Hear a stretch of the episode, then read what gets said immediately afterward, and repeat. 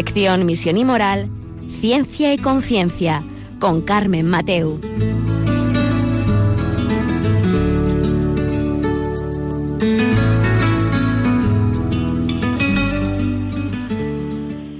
Buenas tardes, queridos oyentes.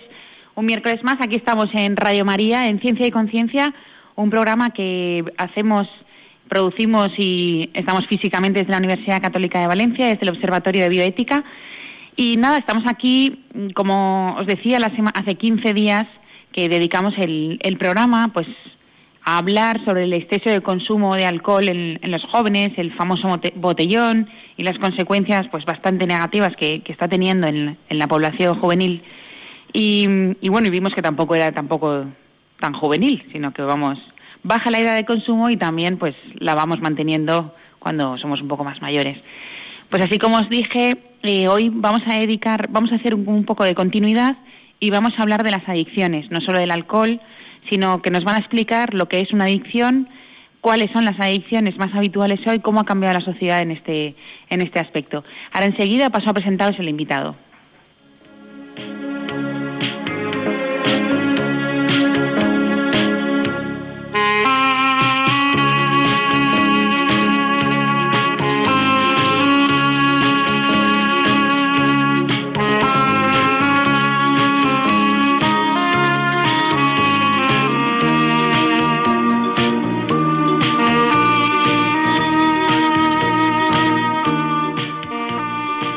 Pues como decía, hoy tenemos a un experto en adicciones que nos va a explicar, pues eso, lo que es la adicción, em, cómo podemos verla, eh, en qué ambientes podemos más caer en otros, eh, no sé.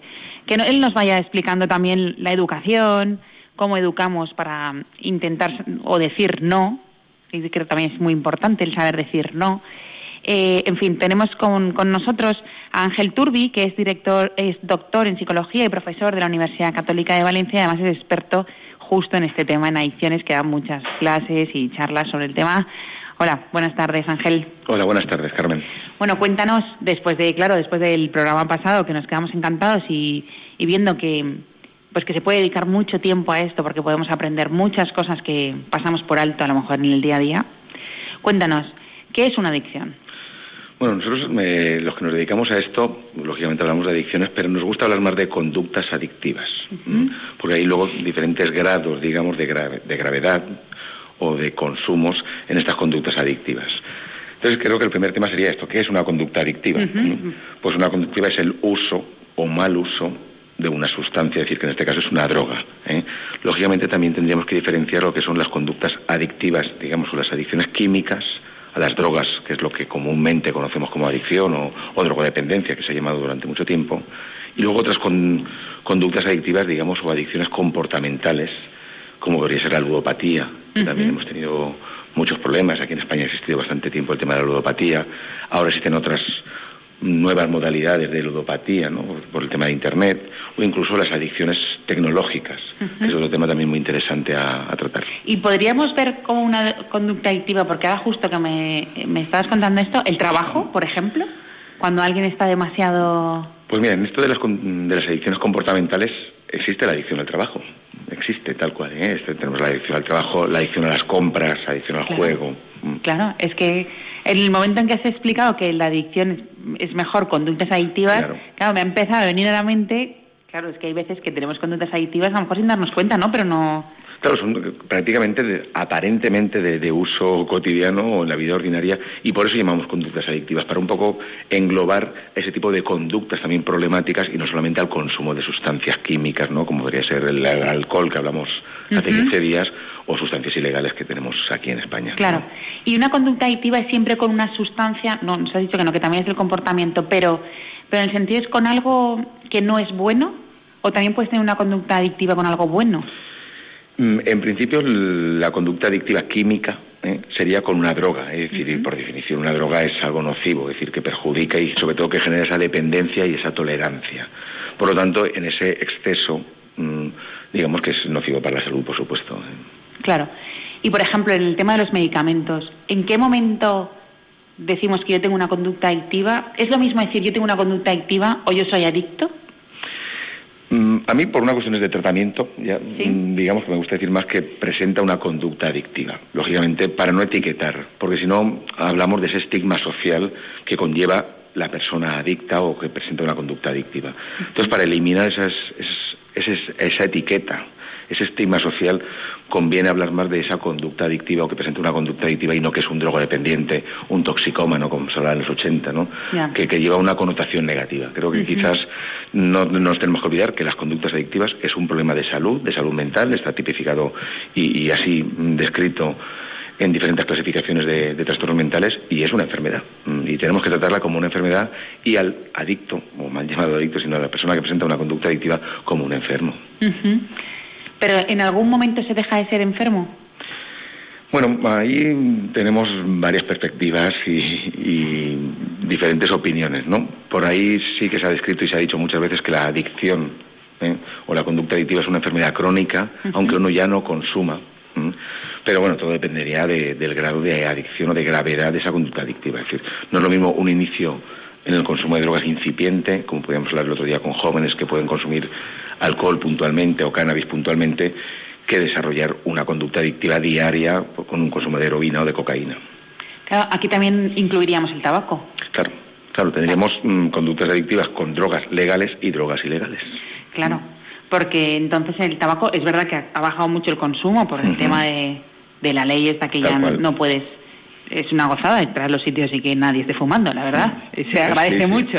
Sí, sí, eso es así. Y fue efectiva esa ley, igual que la subida de precios. claro, tiene su eficacia. Pero ahí sí que podríamos estar hablando de que toleramos esa adicción. Claro, hay adicciones totalmente aceptadas por la sociedad. El consumo de alcohol está aceptado por la sociedad, el consumo de tabaco totalmente aceptado y no consideramos a un enfermo o un enfermo a la persona consumidora de tabaco cuando en principio tiene una, o hay presente una conducta adictiva y por definición tiene una enfermedad. Y esto es lo que llamamos nosotros en el mundo mm, de las adicciones en la permisividad social. Es decir, hay mucha permisividad con ciertas sustancias, con ciertos consumos. Por ejemplo, el alcohol y el tabaco. Mm, todos conocemos gente que fuma tabaco, todos conocemos gente que consume alcohol, incluso gente que consume cannabis o otras sustancias, ¿eh? ¿por qué no? Y, y, no los consideramos enfermos. Es decir, empieza a haber una permisividad excesiva y ahí metería también incluso las familias. Las familias, hay mucha permisividad de las familias en cuanto a ciertos consumos. ¿eh? Por ejemplo, con el tema de la heroína en los años 80, que fue 80, los principios de los 90, ahí no había permisividad. Había un problema social, porque había un problema más que de salud, había un problema social, incluso marginación, por lo que conlleva ese consumo. Ahí no la había, pero con otro tipo de sustancias, como drogas legales, alcohol y tabaco, incluido cannabis u otras sustancias, hay mucha permisividad. ¿Y la permisividad tiene que ver con la legalidad? No, no tiene por qué. Mm, lógicamente, si es legal, mm, parece que nos mm, introducen directamente la permisividad, pues porque si lo legalizan quiere decir que no es tan malo, pues es la concepción que tenemos. Sí, que, es errónea. Que es errónea totalmente. ¿eh? Y lo que sí, introduzco otro concepto básico en esto del tratamiento y la prevención en este mundo, que es eh, la baja percepción del riesgo. Cuanto mayor permisividad, menor percepción del riesgo. Hoy por hoy muchos chicos y chicas no tienen percepción del riesgo del cannabis. Incluso está el mito que es mejor que el tabaco. Es más sano fumar porros que fumar tabaco. Es frase que dicen pacientes en consulta o incluso jóvenes que pues... Es, eh, falso. es falso totalmente. Es, decir, es más, el cannabis multiplica los efectos nocivos del tabaco. ¿Mm? Los multiplica. Y es más, yo siempre les digo por desmitificar ¿no? a ellos, tanto en prevención como en tratamiento, decir, ¿con qué te lías un porro? Con tabaco, pues ya. Es decir, encima es un cigarro más lo que le pongas y es y está comprobado que multiplica los efectos nocivos. Entonces hay mucho mito por ahí por esa permisividad y por esa correspondiente baja percepción del riesgo de ciertas sustancias. Pero ¿no te da la sensación de que esta baja percepción del riesgo es algo que nos inventamos para poder hacerlo? Totalmente. Porque estamos en la era ¿no? de la información. Sí, sí, es decir, más información que nunca. Claro más información errónea que nunca, que también es decir que, que, meterse en internet no quiere decir que todo sea verdad. y, y, la, esa legalidad social, ¿eh? ya no digo jurídica, pero esa legalidad, esa permisividad social que tenemos hace que también veamos a las sustancias como menos perniciosas. Claro. Es decir, la verdad es que el, el tema de la, legal, de la legalidad es algo que al final nos hemos creído que todo lo que legisla un parlamento es bueno Cuando no tiene por qué. No tiene por qué. Es decir, otra cosa es mm, darle forma legal a una situación real.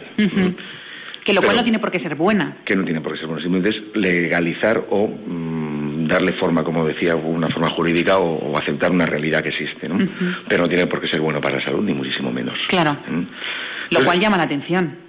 Es curioso, es decir, porque cuando mezclamos temas de salud mental con leyes, mm, Claro. se ha complicado. Que, por ejemplo, con el tabaco se ha hecho bien, es decir, se ha comprobado que era un tema totalmente pernicioso para la salud, provoca cáncer, eh, perjudica a los que nos rodean, eh, y se legalizó. De una forma o se quiso mm, poner el componente legal ese tipo de cosas eh, o de sustancias, ¿no? De no consumirlas en ciertos espacios, eh, la venta Claro. a mayores de 18 años únicamente, pues bueno, hay cosas así. Pero bueno, esto viene de muchos años atrás. También mm, tiempo atrás hablamos de drogas blandas y drogas duras, Sí, es verdad. cosa que también es un mito, el tema de las drogas blandas y drogas duras. Claro, es Mm. como permitirlo blando, ¿no? Claro, parece que como es menos perjudicial, aparentemente es blando. Y si es blando, no es tan malo. Ya. Mm, En otros productos, y no hablamos de drogas, también con el concepto de light. Sí, vale. Mm, El, el tal mm, producto light, parece que era bueno ya. Y no, era menos malo en todo caso. Ya, sí. ¿Eh? Por eso digo que, que un poco el vocabulario también influye. Y lo de dr- drogas blandas y duras, que todavía hay jóvenes que lo utilizan, ¿no? Diciendo, no, es que los porros es una droga blanda, o el alcohol es una droga blanda. Yo siempre comento un, un caso, o lo, lo dejo caer para cuestionar, ¿no? Pregúntale a una mujer que su marido tiene una dependencia del alcohol y es maltratada, o los hijos sufren por esa dependencia del alcohol, si el alcohol es una droga blanda. Claro. Claro. Y ahí tenemos que ver, decir, ¿es blanda porque sea legal es blanda? ¿Porque la consumamos más gente es blanda? No. Ya, Mm. Claro. Y mm, hoy por hoy en la sociedad que nos movemos, ¿cuáles son las adicciones más típicas que tienen o que tenemos? Bueno, pues si hablamos de consumo de sustancias, mm, lógicamente tenemos las drogas legales como de mayor uso, tanto el tabaco como el alcohol, tanto en adultos como jóvenes. Y luego ya pasaríamos, Pero perdona, aquí estamos hablando de jóvenes o adultos alcohólicos. no, no, como, como consumo en general, porque Vale. claro, el tema de la adicción no tiene por qué ser una dependencia alcohólica. Sí que es verdad que la dependencia, hay mayores dependencias alcohólicas que mayor dependencia a la heroína hoy por hoy, por ejemplo. Coincide ¿eh? el consumo con el grado de luego de dependencia o el porcentaje o prevalencia de dependencia que pueda existir en la sociedad. Tenemos dependencias alcohólicas, dependencia del tabaco sobre todo, pues es una sustancia la nicotina como muy adictiva. ¿Mm? Luego, siguiendo con drogas legales, las benzodiazepinas, fármacos hipnosedantes, ¿no? Como puede ser mm, fármacos ansiolíticos, que también son de mucho uso, se recetan en exceso, desde mi opinión, y la gente se engancha a ese tipo de, de fármacos. En cualquier casa hay alguna pastillita para dormir o para que cuando uno esté nervioso, y eso es una droga Ujú. ¿m? legal, pero bajo receta. Es una droga, y luego ya pasaríamos a las ilegales, como por ejemplo el cannabis, la droga de, de mayor dependencia, digamos, en, en la población general y en Pero de cannabis hay tiendas. Bueno, esto es ¿No? un poco, hay que... Es que en mi calle hay una. Hay que matizar, hay que matizar. ¿eh? Tenemos, lógicamente, la- los grow shop que se llaman, donde existe la venta de semillas y cualquier eh, otro tipo de aparataje para el cultivo. En teoría, el cultivo es ilegal. Que- Ilegal. ilegal. Aunque mm, hay un artículo de la última ley de aproximadamente año y medio, la ma- llamada o llamada ley Mordaza, así a nivel popular, donde se habla ya de la posibilidad del autocultivo.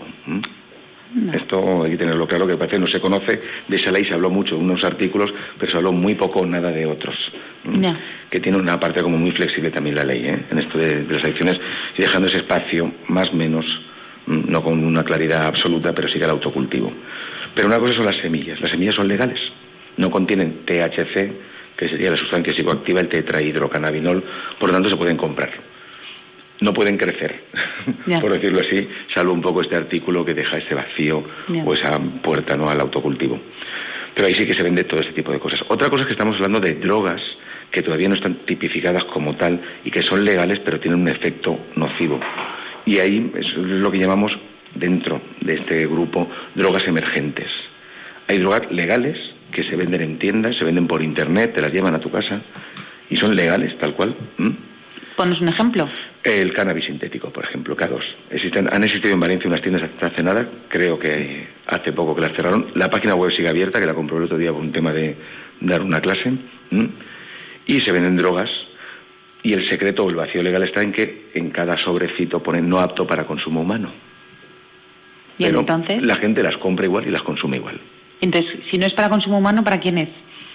bueno, podríamos decir como la lejía, ¿no? Como si alguien, la lejía no fuese, matase y la gente y pone no apto para consumo humano, ¿no? Em, pero limpia. Pero limpia. Bueno, pues esto mm, te intoxica, forma. Una trampa legal. Es una trampa legal, es una trampa legal hasta que esa sustancia pase por todo el protocolo que tiene que pasar para ilegalizarla a nivel nacional. Pero existen drogas legales, ¿eh? que existen por ahí, que se pueden comprar y cualquier joven puede comprarla. Es decir, yo pongo un ejemplo y si os metéis en esa página web, lo único que pone al principio es si tienes menor de, menos de 18 años abandona la página y si no, aceptar o salir.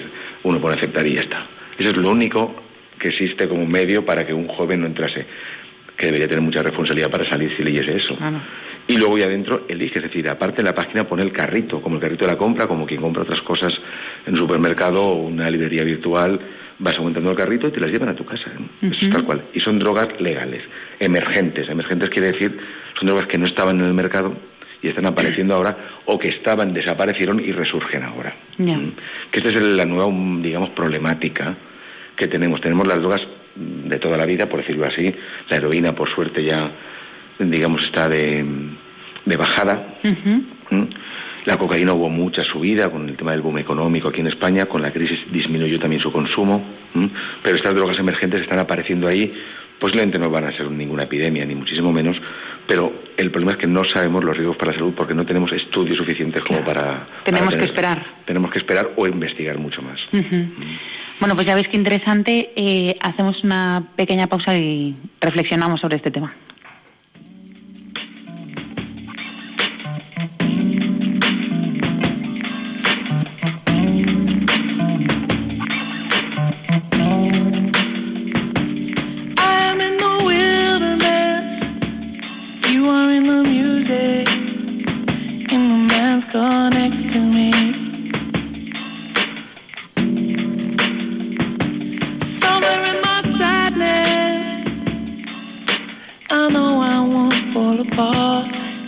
everything.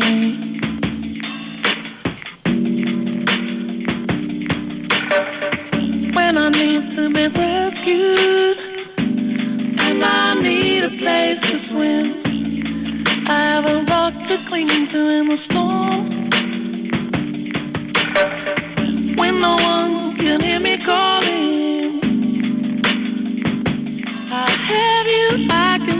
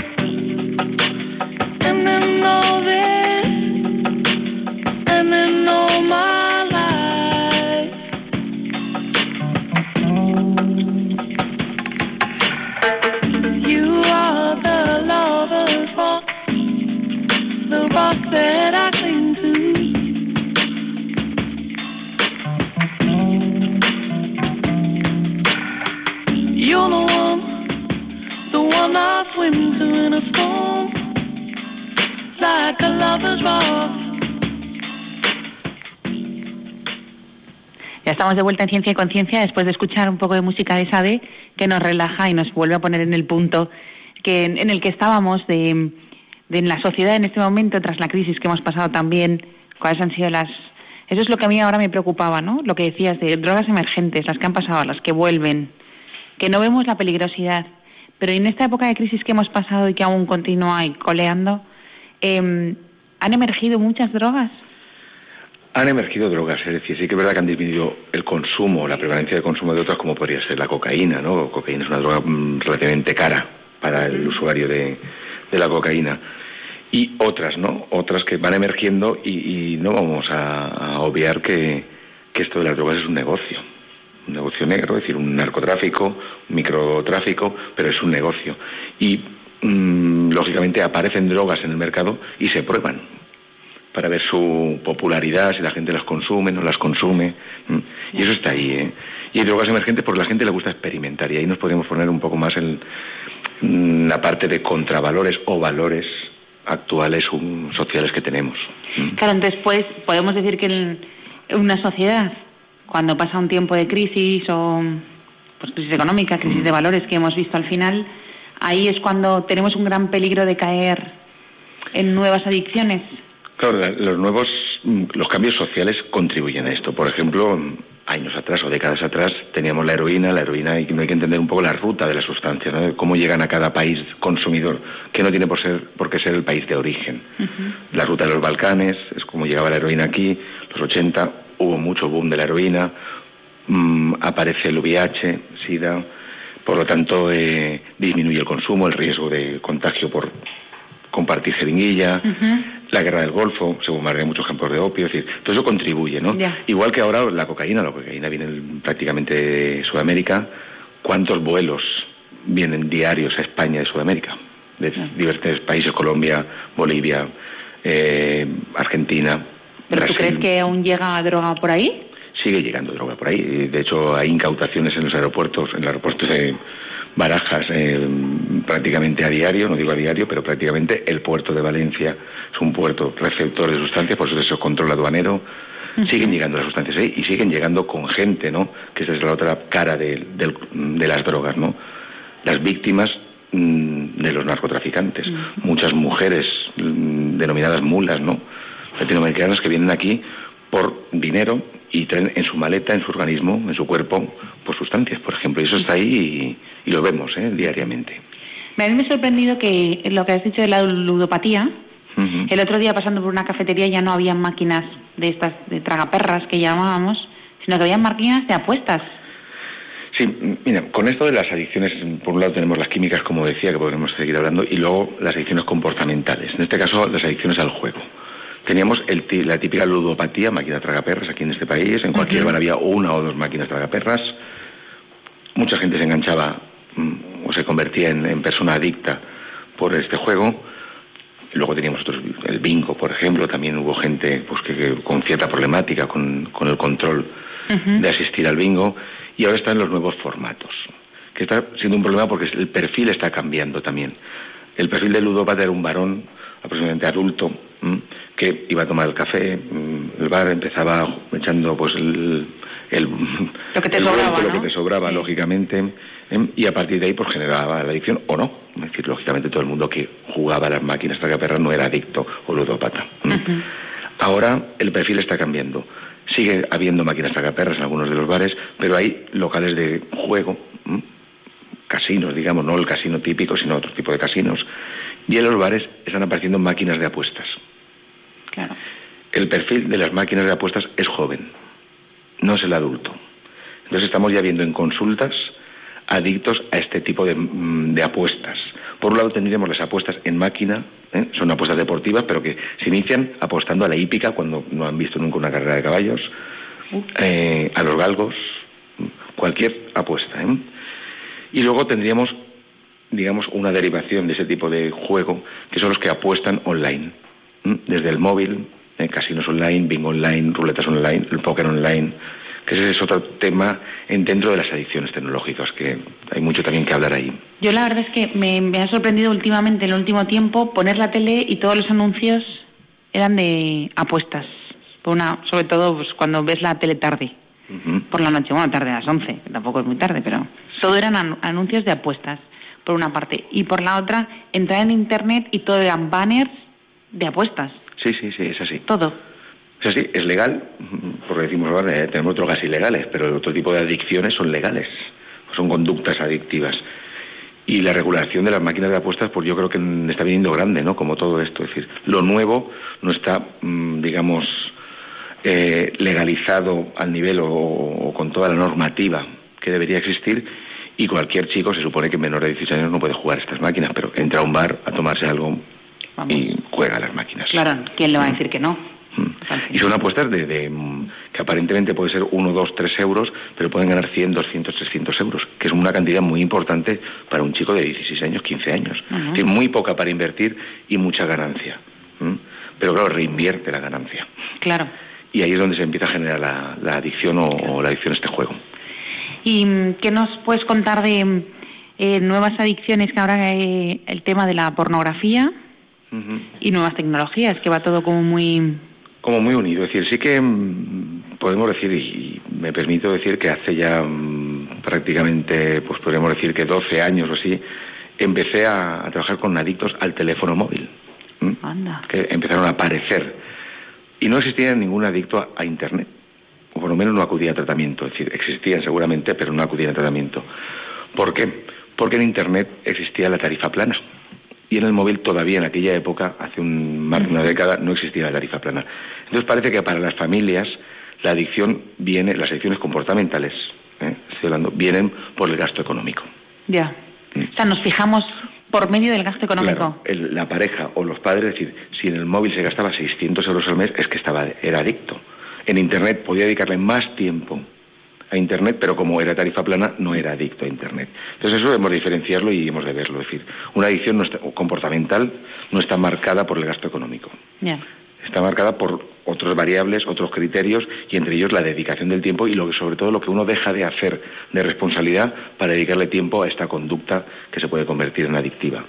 Lo que pasa es que, claro, la adicción a Internet muchos no las verán o no la verán porque a lo mejor te vas a dormir y el otro sigue ahí toda la noche. Claro. Y al tener tarifa plana es imposible que sepas como no hay gasto, no sabemos. Y si no se supervisa bien, lo tenemos ahí. Y luego dentro de la adicción a Internet tenemos que hablar de ciberadicciones. ¿eh? Es decir, se ha hablado así como muy abiertamente, muy fríamente a veces, o frívolamente, el tema de las, la adicción a Internet. No, dentro de la adicción a Internet, Internet no engancha en sí.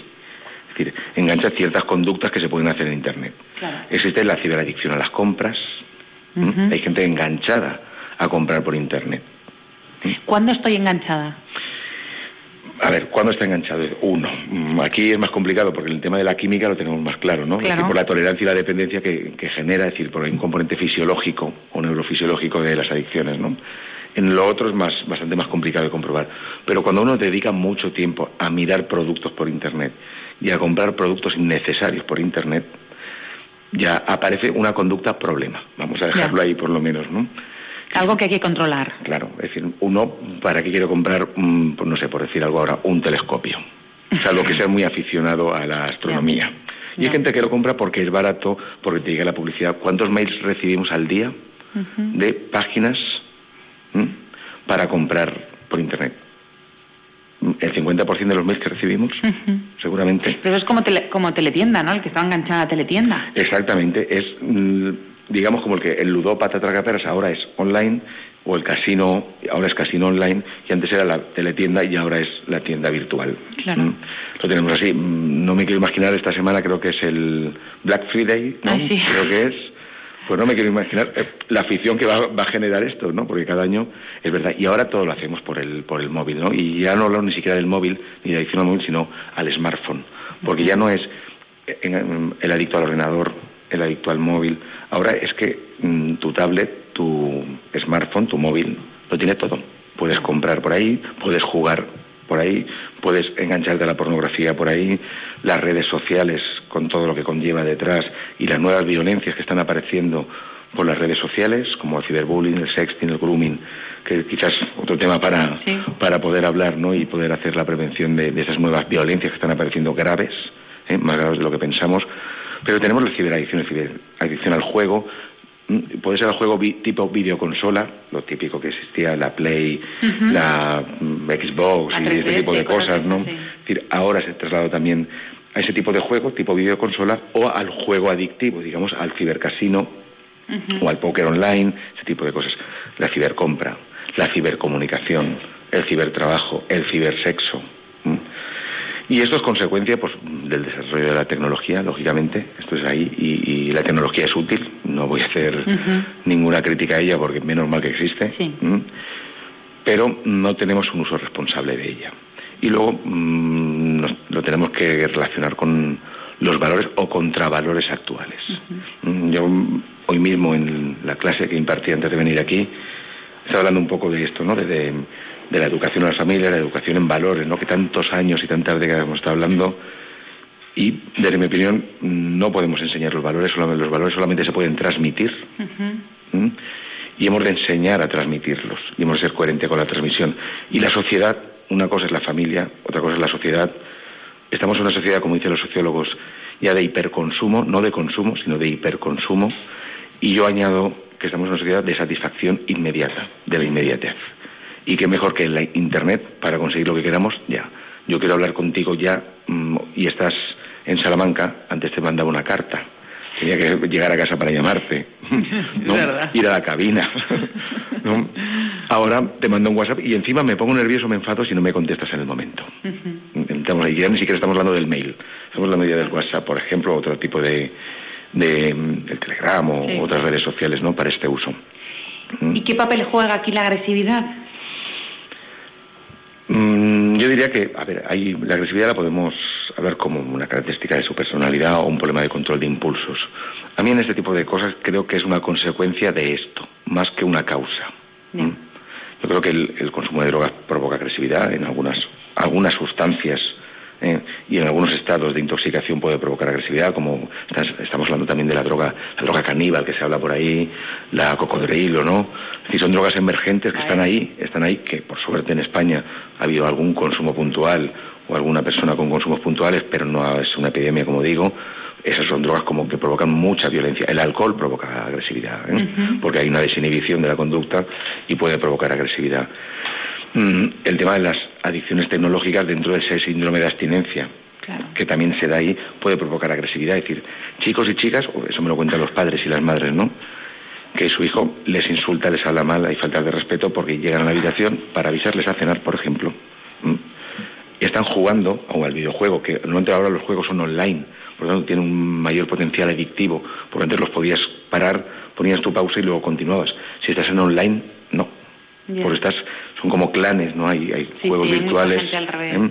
Entonces provoca ira, irritabilidad, agresividad y, un conflicto familiar incluso, ¿eh? este tipo de cosas. Claro, yo te lo decía también por esto, porque yo hay veces que veo a niños, a jóvenes eh, jugar a juegos de estas maquinitas o play o eso, y, y, si alguien les habla, muerden. Sí, sí, porque están, requieren una concentración y sobre todo porque hay depende de otros también, ¿no? No entre ahora en ese tipo de juegos. Pero bueno, no vayamos tan lejos quizás, es decir, cualquiera de nosotros que se nos acaba la batería del móvil cuando salimos por la mañana. Te pones a buscar una como sea. Y hasta te planteas volver a casa. Esto es así. Entonces, ¿somos adictos o no somos adictos? Es decir, no vayamos solo al gran adicto, al joven, adolescente, a las adicciones químicas, sino en la vida cotidiana tenemos ya adicciones o unas dependencias. Vamos a hablar así. Antes hablamos de sustancias adictivas y ahora hablo de objetos adictivos también. Y lo tenemos ahí, es decir, y es un problema serio que hay que trabajar. Hay que trabajar porque son nuevas adicciones eh, sobre todo las tecnológicas, los que estamos aquí o de cierta generación somos inmigrantes digitales que se llaman. Los nuevos mm, usuarios de estos aparatos o de esta tecnología son nativos digitales, saben más que nosotros, pero nosotros tenemos que enseñarles a utilizarlos. Hay una incoherencia, ¿no? Parece una, una dificultad decir, yo que no sé utilizarlos, tengo que enseñar a utilizarlos. Tengo que educar a eso. Entonces ahí las adicciones tecnológicas está apareciendo este tipo de problemas por eso, por los inmigrantes digitales y nativos digitales. Claro, al final es transmitir lo que tú decías, ¿no? O la formación en mm. virtudes. claro. O sea, si eres capaz. Y el uso responsable. Mm. Y aquí yo diría de cualquier sustancia u objeto adictivo. Es decir, por supuesto que las sustancias son nocivas, tienen un riesgo, porque son drogas, pueden generar tolerancia y dependencia, y desde ahí una adicción, lógicamente. Pero en todo caso habría que hablar de usos responsables de las sustancias ¿eh? o usos controlados y en las tecnologías lógicamente no podemos prescindir de ellas. Yo no puedo decirle a un chico de 15 años que no utilice el móvil o que no se conecte a Internet porque posiblemente en secundaria ya tenga su tablet donde se cuelgan las tareas escolares, donde se cuelga el material. En la universidad va por una plataforma virtual, en fin. Hay que enseñar a hacer un uso responsable, tanto de las tecnologías o de otras conductas como de las compras por Internet. Es decir, es útil comprar por Internet si no tienes tiempo o vives a 100 kilómetros de un centro comercial. Pero hay que ser responsable. Y de ciertas sustancias también lo mejor es el no uso y en todo caso un uso responsable. Entonces, bueno, vamos a vamos a hacer eh, a escuchar de nuevo música para así en la tercera parte del, del programa podamos ver cómo podemos educar, cómo podemos prevenir este uso y qué podemos hacer hoy en nuestras familias y en la sociedad.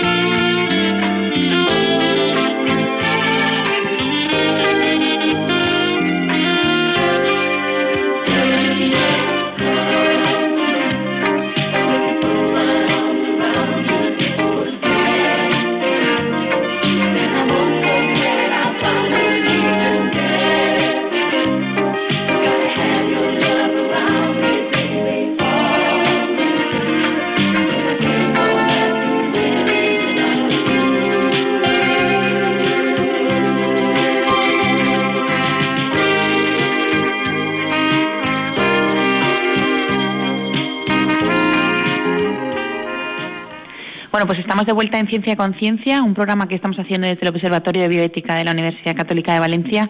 Y hoy estamos con Ángel Turbi, que es eh, doctor en psicología y profesor de psicología de la Universidad Católica de Valencia. Además, está, es experto en adicciones y es la segunda vez que nos acompaña hablando de, de este tema. Y también, si los oyentes quieren llamarnos y hacerle cualquier pregunta, pueden llamar al 91 153 8550 91 153 85 50. bueno, hemos dicho que en esa tercera parte le íbamos a dedicar más a cómo lo prevenimos, cómo educamos, qué hacemos para no caer todos ahí. Pues mm, tenemos varios campos ¿no? que trabajar. Por un lado, lógicamente tenemos la prevención, la prevención de toda la vida que está haciendo, que hay que matizar, hay que diseñar nuevas estrategias de prevención para llegar más al chico o la chica o a los niños, las niñas, la prevención no solamente para los adolescentes, hay una prevención también en la infancia, que lógicamente no hablaremos de la conducta adictiva, no hablaremos de sustancias, pero sí que de habilidades para la vida, de valores. Eh, hay que trabajar mucho con las familias. Hay que trabajar mucho con las familias porque son las mayores responsables. Vamos a ver, decir, los dos elementos, ¿no? digamos, o agentes de socialización principales es la familia y la escuela.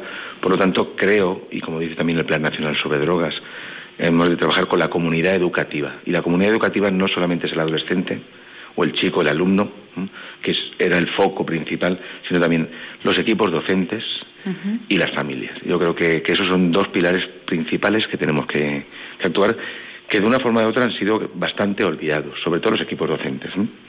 Porque ellos se cansan, ¿no? Parece que luego les echamos la culpa de lo que está pasando en las aulas, de que es que mi hijo está ahí siete horas, seis horas al día y mm, solamente le mandéis que deberes, este, esta polémica también que está tan actual, ¿no? Mm, yo no voy a echar las culpas ni la responsabilidad a los docentes. Creo que hacen lo que hacen mucho, pero tienen pocos recursos y pocas herramientas para hacer. Entonces creo que hemos de formarles de cómo detectar un caso, qué hacer si detectar un caso, mm, conocimiento sobre las conductas adictivas, igual que las familias. Las familias hay dos componentes, ¿no? Teníamos también el añadido del componente afectivo. La familia tapa muchas veces, no quiere ver el problema, por lo tanto hay que sensibilizar mucho más a las familias. Es decir, esta es la prevención, pero sobre todo hay que hacer una prevención, digamos, selectiva o indicada. ¿eh? Hemos hablado siempre de la prevención universal, ¿no? Cuando no está el problema. Pero cuando aparece el problema, ¿qué hacemos?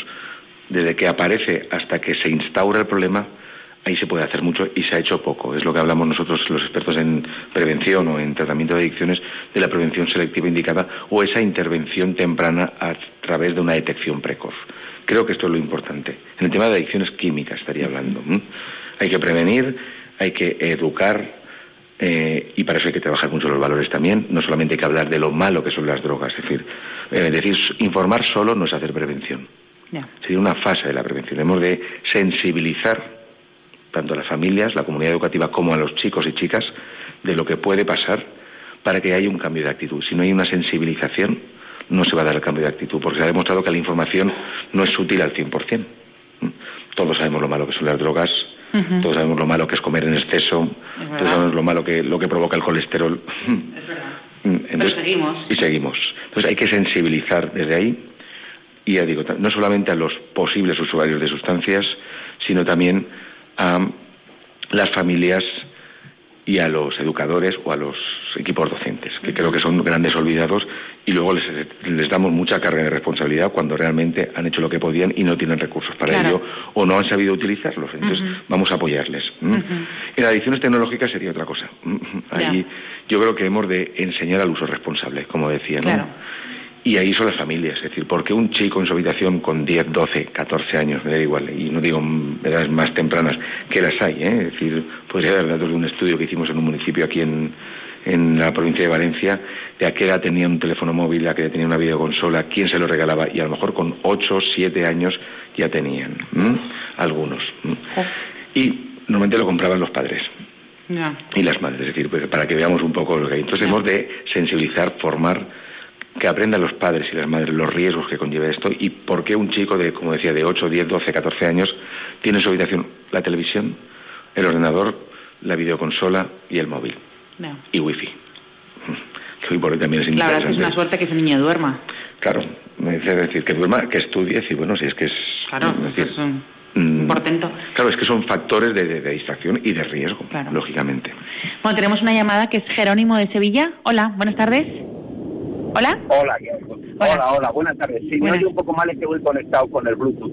Y a veces esto ocurre. Hemos pasado Sevilla y a, y a veces se pierde Radio María. Muy bien, Vamos a ver, yo lo primero, lo primero era darle las gracias por el programa, creo que es interesante. Me afecta ya no a mis hijos, sino a mis nietos.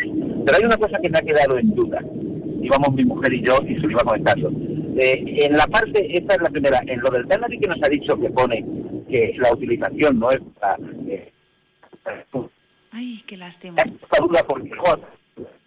No se oye. Entonces, porque me oye bien, por favor. No, se ha, se ha, entrecortado. Lo que quería preguntar era sobre las bolsitas que se envían, que, no es consumo humano.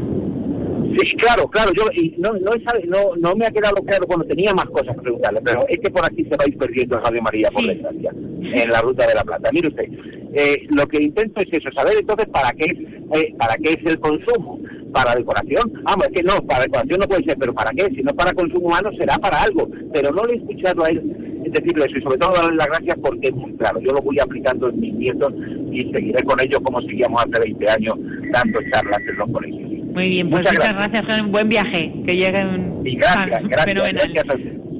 Adiós, gracias. Bueno, cuéntanos. Pues bueno, agradecer al, al oyente por, por, su pregunta, por mm. supuesto, lo primero. Mm. Es verdad que el, el consumo no humano o no apto para consumo humano es por una cuestión legal. Es decir, pues, ya avisa, digamos, el productor o el vendedor de que eso no se puede consumir porque puede tener riesgos. Es decir, nadie le va a denunciar al productor o al vendedor de si yo me muero por ese consumo de sustancias o me ocurre algo porque ya me avisaba que no era apto para consumo humano. Entonces, ¿para qué es? Pues bueno, eso es verdad que es, hay un vacío y se supone que son productos, digamos, como de coleccionista. es, es, un invento que se ha quedado ahí, es decir...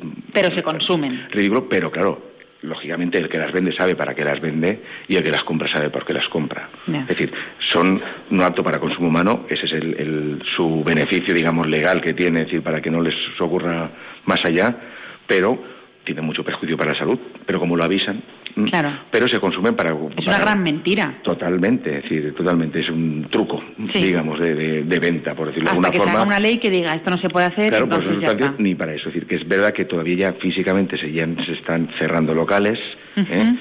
pero la gente lo consume, es decir, son sustancias que intoxican y que simulan drogas, digamos, ilegales, por, como decía el cannabis sintético, el, K2, ¿no? Se llama, eh, las spice drugs, es decir, hay muchísimas sustancias por ahí que simulan mm, el efecto de drogas, digamos, eh, ilegales, pero que hoy por hoy se pueden comprar a otro precio, el efecto no es igual.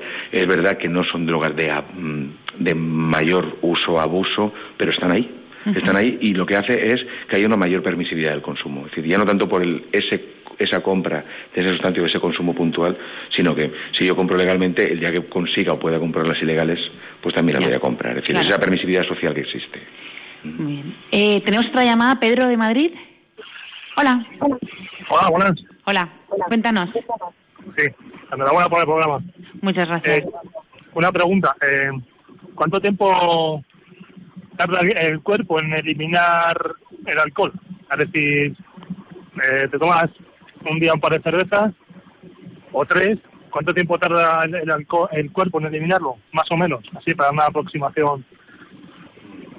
Pues muchas gracias eh. por tu pregunta. No sé si tienes alguna más para...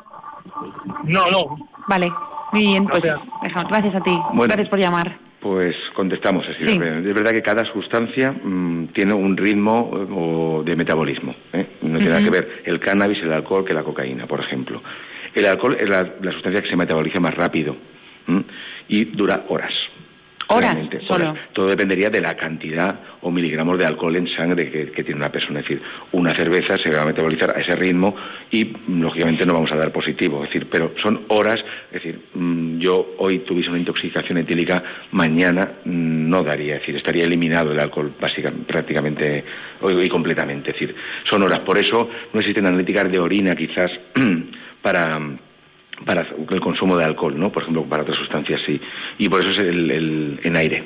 Las pruebas que se utilizan pues en carretera, la Guardia Civil, sopla, es decir, y por eso te puedes esperar. De hecho, a veces te retienen, te puedes esperar unas horas y ha disminuido, digamos, tu concentración de alcohol en, en aire expirado. Y es porque se metaboliza muy rápido, es decir, entonces son horas. Pero dependería de la cantidad ingerida, lógicamente, y el ritmo ingerido. Si yo tengo muchos miligramos, voy a tardar más en eliminarlo, claro. Mm, es un ritmo ¿eh? de metabolismo. Bueno, volvemos a lo que estábamos hablando antes de las familias y la educación. A mí me da a veces la sensación de que cuando te, le dices algo a, alguna familia, a un matrimonio, eh, pues podemos incluso contestar de no sabes lo que me estás diciendo, porque mi hijo no es así, ¿no? Mm. O mi familia esto no pasa o no es para tanto. Claro, es lo que comentábamos antes, es decir, esa negación del problema. Es decir, es una reacción humana, es decir, primero negamos, pasa como cuando nos pueden diagnosticar una enfermedad grave, terminal o familiar, es decir, como que tenemos un shock y negamos, digamos, esa parte. ¿eh? Es una, reacción lógica y, muchas familias niegan que su hijo lo tengan porque es duro reconocer que su hijo tenga un problema de adicción o que tenga un problema. Cuando, cuando no lo estás viendo, o sea, me refiero, no es un tío que está enganchado, no, está malo. No, incluso cuando es muy visible, es decir, muchos minimizan el problema. ¿eh? Muchos padres saben que sus hijos beben o que les han visto restos de cannabis, de marihuana en la mochila o que huele las marihuanas. Es decir, cuando entra a casa, vamos a ver, no hay que ser un gran lince ni tener un gran olfato para esto. Eh, y, lo niegan porque piensan que es puntual, le van quitando problemas, bueno, es la tontería de la edad. Yo también lo hice, mm, entonces como ya también lo hizo, pues parece que ya minimizan el problema y lo van retrasando. Yo creo que en esos momentos no hay que dramatizar, ¿eh? esto también lo digo, con las familias no, no podemos dramatizar con las familias, sino tenemos que desdramatizar, pero sí que saber la realidad, la realidad que hay. Es decir, si es un consumo incipiente, no hay ningún problema. Es decir, se trabaja, se asesora, se puede hablar con el chico, se hace un control de un seguimiento de la situación y posiblemente no vaya más. ¿eh? Pero es verdad que muchas familias lo niegan y para eso como decía, esas charlas o esas campañas de sensibilización, no de dramatismo, ni muchísimo menos que en otros momentos se han podido hacer, sino de sensibilización y de información, es decir, esto es lo que ocurre, estas sustancias están dando, existen esas drogas hoy por hoy emergentes o que se pueden comprar por Internet, el riesgo de las adicciones tecnológicas. Esto es lo que va a pasar y esto es lo que es aparentemente normal y lo que ya puede considerarse como patológico. Y ahí habría que intervenir y, sobre todo, dotar a las familias de los recursos o informar de los recursos donde pueden acudir. Muchas veces no se sabe ¿eh? y piensan que, como no tiene un problema grave, no es un un drogodependiente, no es un toxicómano como se utilizaba anteriormente o antiguamente, no van a acudir al centro, no lo van a ingresar a mi hijo por esto. Entonces, igual piensan que no hay nada. Y sigue muchos recursos, unidades de prevención comunitaria mm, o de conductas adictivas eh, comunitarias, es decir, las unidades de conductas adictivas tal cual, con un problema como más serio, profesionales, eh, servicios de orientación hay muchos servicios por ahí, muchos recursos que las familias desconocen y podrían acudir y podríamos detectar e intervenir tempranamente. Bueno, pues Ángel, muchas gracias. No podemos dedicarle más tiempo. Necesitaríamos dos horas de programa, casi, y siempre nos quedaríamos cortos. Muchas gracias por venir de nuevo a explicarnos el tema de las adicciones. Eh, y nada, nos quedamos con la idea de que hay que estar atentos, no debemos dejar de formarnos y sobre todo Oye, si un profesional pues nos lo dice, pues vamos a mirar hacia adentro y vamos a fiarnos un poco. Y sobre todo que contemos con los profesionales si en algún momento tenemos alguna duda, que no pasa nada, que se guarda la discreción y la confianza. Eso es. Y que no va a pasar nada si, si vemos que un hijo, un nieto, un hermano, un padre, vemos que tiene una actitud que podría desarrollarse en un futuro en una conducta activa, ¿no? Entonces, nada, muchas gracias por estar aquí y nada, todos vosotros nos vemos en 15 días y ya en Adviento ya nos prepararemos para Navidad. Hasta luego. Gracias.